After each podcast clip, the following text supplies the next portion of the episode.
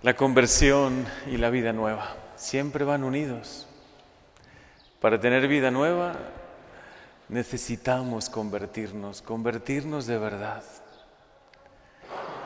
Y vale la pena la conversión precisamente por esa vida nueva. Si fuese una vida menos plena o una vida más parcial, una vida que no dura para siempre, pero es que es vida eterna es vida nueva y es vida eterna lo que el Señor nos concede.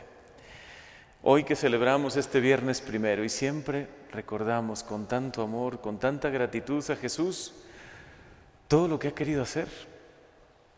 Viernes primero es recordar las promesas del Sagrado Corazón de Jesús, pero también lo que este corazón, el corazón de Jesús, ha querido hacer por nosotros se ha querido ofrecer para darnos vida nueva.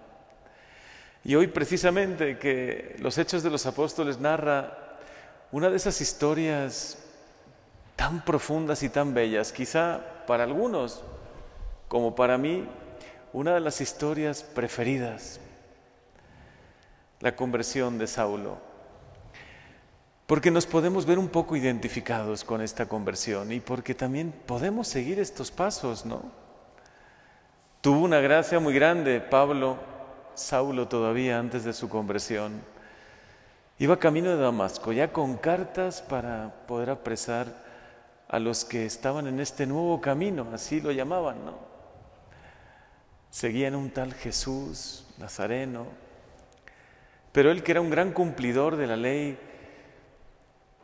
un celoso cumplidor del judaísmo y de esa, pues bueno, esa revelación, pensaban que, pensaba que era como un cáncer que había que ser, que tenía que ser extirpado. Y entonces estaba convencido de perseguir, capturar a los cristianos. Y camino de Damasco, Jesús les sale al encuentro. Saulo, Saulo, ¿por qué me persigues? ¿Y quién eres tú, Señor? Yo soy Jesús de Nazaret, a quien tú persigues. Qué impresionante encuentro. A veces en nuestra vida podemos pensar que vamos en la dirección correcta, ¿no? Como Saulo. Que vamos seguros de nosotros mismos, seguros de lo que sabemos, de lo que conocemos, que quizá no nos hace falta nada más. Y Jesús nos encuentra en el camino y nos dice, ¿y por qué me persigues? No? Como que hay todavía algo en ti que me hace daño, me lastima. Ojalá que no, ojalá que todo nuestro actuar, nuestro modo de pensar sea agradable a Jesús, ¿no? Pero a veces estamos tan convencidos de que estamos bien, de que estamos en el buen camino, y sí lo estamos, porque por gracia de Dios hemos recibido la revelación, hemos nacido y hemos sido bautizados, Hemos recibido los sacramentos desde pequeños, pero a lo mejor todavía hay algo que cambiar. Quizá hoy también Jesús sale a tu camino y te pide conversión, porque yo creo que algo que cambiar necesitamos también. Y lo llevaron ciego, totalmente ciego, de la mano lo tuvieron que guiar hasta Damasco. Un hombre seguro de sí mismo, poderoso. Yo creo que se sentía, bueno, y sin duda lo era, el escogido de Dios, pero en otro sentido, ¿no? Jesús después le mostraría todo lo que tendría que sufrir por él. Pero ahora de repente se convierte en el más indefenso, en el necesitado, hasta para poder caminar. Qué lección de humildad a veces el Señor nos permite, ¿no? Vivir como la de Saulo. Y le dijo, nada más le dijo esto, entra en la ciudad y ahí se te dirá qué tendrás que hacer. Quisiéramos que la conversión y lo que sigue fuese claro, nítido desde un inicio, pero resulta que el Señor nos va marcándonos sus pasos, ¿no? Nos dice, primero entra en la ciudad y fíate de mí, confía en mí. Y él mismo, Saulo, recibe una visión de un tal Ananías, que, le impondría las manos y se le abrirían los ojos. Y efectivamente, estando en la ciudad, tuvo que pasar tres días, muy simbólico, ¿no?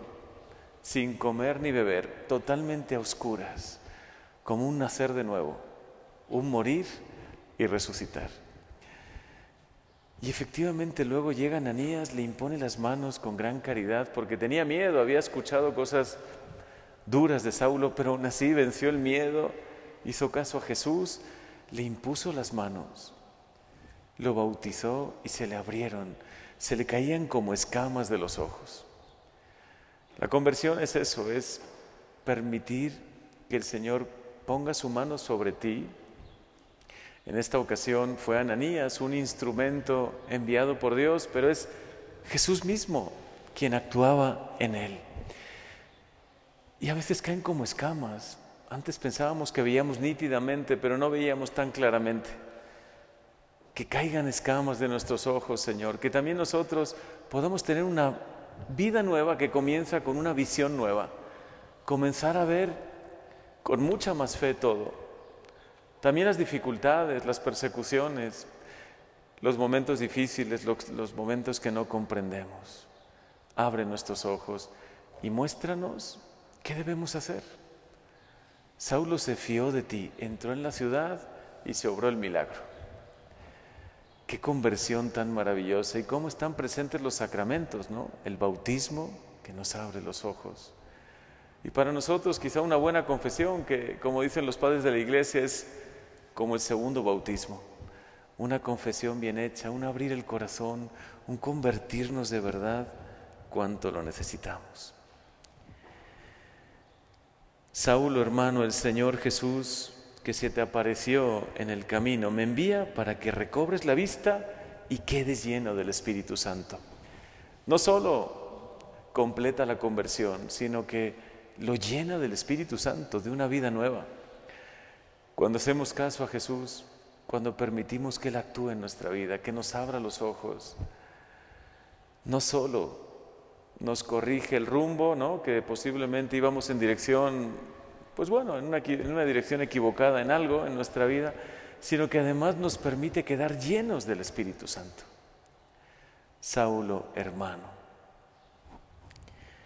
Ahí cambió la vida de Saulo, comenzó a ser Pablo. Y enseguida, no tardó en comenzar a predicar que Jesús era el Hijo de Dios, que necesitamos de verdad todos al Señor. Hoy te lo pedimos, Jesús, concédenos el don de la conversión. Cambia nuestro corazón lo que necesite cambiar. Ábrenos también un poco los ojos, porque en algo podemos estar algo ciegos, en algo. Quizá en muchas cosas estamos bien. Gracias al Señor, gracias a Él, a su gracia, a lo que Él nos ha permitido vivir, pues hemos podido caminar, creo que por un camino bueno, recto, un camino que seguramente nos lleve al cielo. Pero algo habrá que convertir en nuestra vida. Siempre necesitamos cambiar algo. En este viernes primero permite que Jesús te hable, como le habló a Pablo.